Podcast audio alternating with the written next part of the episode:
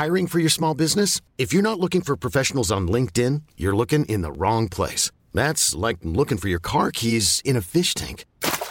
LinkedIn helps you hire professionals you can't find anywhere else, even those who aren't actively searching for a new job but might be open to the perfect role. In a given month, over 70% of LinkedIn users don't even visit other leading job sites. So start looking in the right place. With LinkedIn, you can hire professionals like a professional. Post your free job on linkedin.com slash achieve today.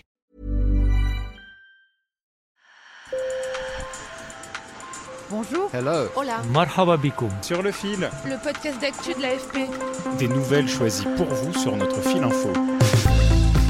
En France, le harcèlement scolaire toucherait un élève sur dix. Et cette année, les suicides de deux enfants victimes de harcèlement ont marqué l'actualité. À la rentrée, le gouvernement a érigé la lutte contre le harcèlement au rang de priorité absolue et pour y mettre fin, le ministre de l'Éducation veut s'inspirer d'une méthode danoise fondée sur la culture de l'empathie appelée Free for Mobbery. Ma collègue Anaïde Méraillan s'est rendue dans une école maternelle du 18e arrondissement de Paris où le programme est testé à titre expérimental j'ai interrogé le pédopsychiatre Bruno Falissard pour comprendre les impacts de l'enseignement de l'empathie à l'école. Sur le fil. La petite fille, elle est, elle est fâchée. La petite fille, elle est fâchée? Oui, Pourquoi tu crois qu'elle est fâchée? Parce qu'elle a cassé la maison de le petit gar, le grand garçon qui est triste. Ah, tu penses qu'elle est fâchée? Dans cette classe de maternelle du 18e arrondissement de Paris, Jérémy Chevalier, l'instituteur, encadre un atelier Free for. Il montre aux enfants des images illustrant des scènes du quotidien et il leur fait parler de leurs émotions. Le petit garçon dans l'image, ça se sent, il est déjà. On sent qu'il est. C'est un peu triste à dire, mais il est pour l'instant pas très bien connoté dans la tête des enfants. C'est celui qui a cassé la construction, c'est celui qui veut pas donner la main.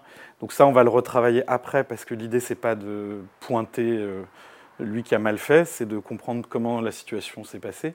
Mais pour l'instant, je peux m'en servir en disant bah, est-ce que tu veux vraiment euh, ressembler au petit garçon? Comment tu vas comment, comment tu peux réparer en fait euh, l'émotion que tu as créée chez l'autre? Les enfants vont s'identifier aux personnages jusqu'à raconter leur propre trauma vécu en crèche et se souvenir des prénoms des élèves qui les ont tourmentés. L'idée, c'est d'abord de leur apprendre à identifier leurs émotions et finalement, grâce à ça, de pouvoir se mettre à la place de l'autre. Si on ne sait pas mettre un mot sur ses émotions, on ne peut pas comprendre ce que c'est que l'empathie, on ne peut pas comprendre qui sont les autres et comment interagir avec eux.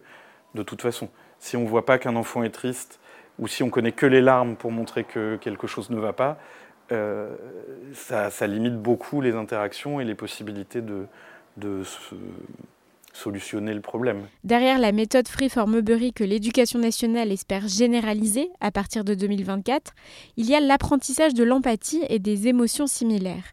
Mais peuvent-elles empêcher le harcèlement? J'ai posé la question à Bruno Falissard, pédopsychiatre à l'APHP et à l'Université Paris-Saclay. Quand vous ne savez pas que ce que vous faites fait du mal aux autres, ben, il y a un frein en moins. Nous, quand on fait du mal aux autres, on les voit malheureux et ça nous rend malheureux. On est dans la compassion. Et donc, du coup, on ne va plus le faire parce qu'on n'a pas envie d'être malheureux, nous. C'est vrai qu'il y a des individus qui euh, manquent de cette capacité et du coup, pour eux, c'est un frein en moins pour faire du mal aux autres. Mais il souligne les limites d'une telle pédagogie. Est-ce que l'empathie doit être une priorité? Moi, je ne suis pas contre. C'est vrai que être capable de faire attention à autrui, c'est bien. Être capable de se comprendre soi-même et de comprendre autrui, c'est très bien.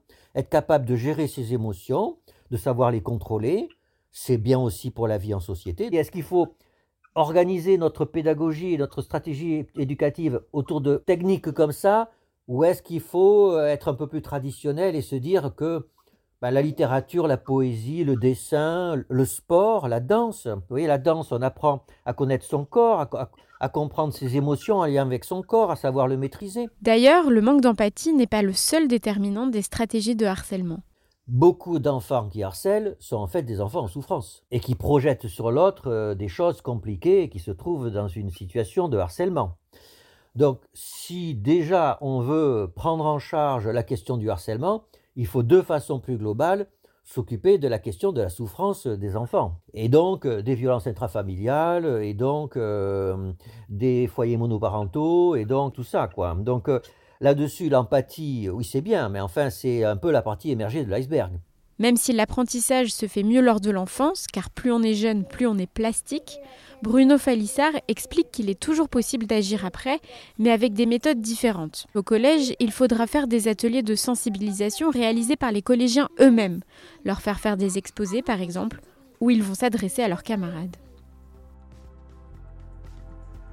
C'est la fin de cet épisode, merci de l'avoir écouté. Merci aussi à mes collègues Wafa et Sali et Thomas Samson pour leur contribution. Je suis Berfine Topal, sur le fil revient demain. À bientôt!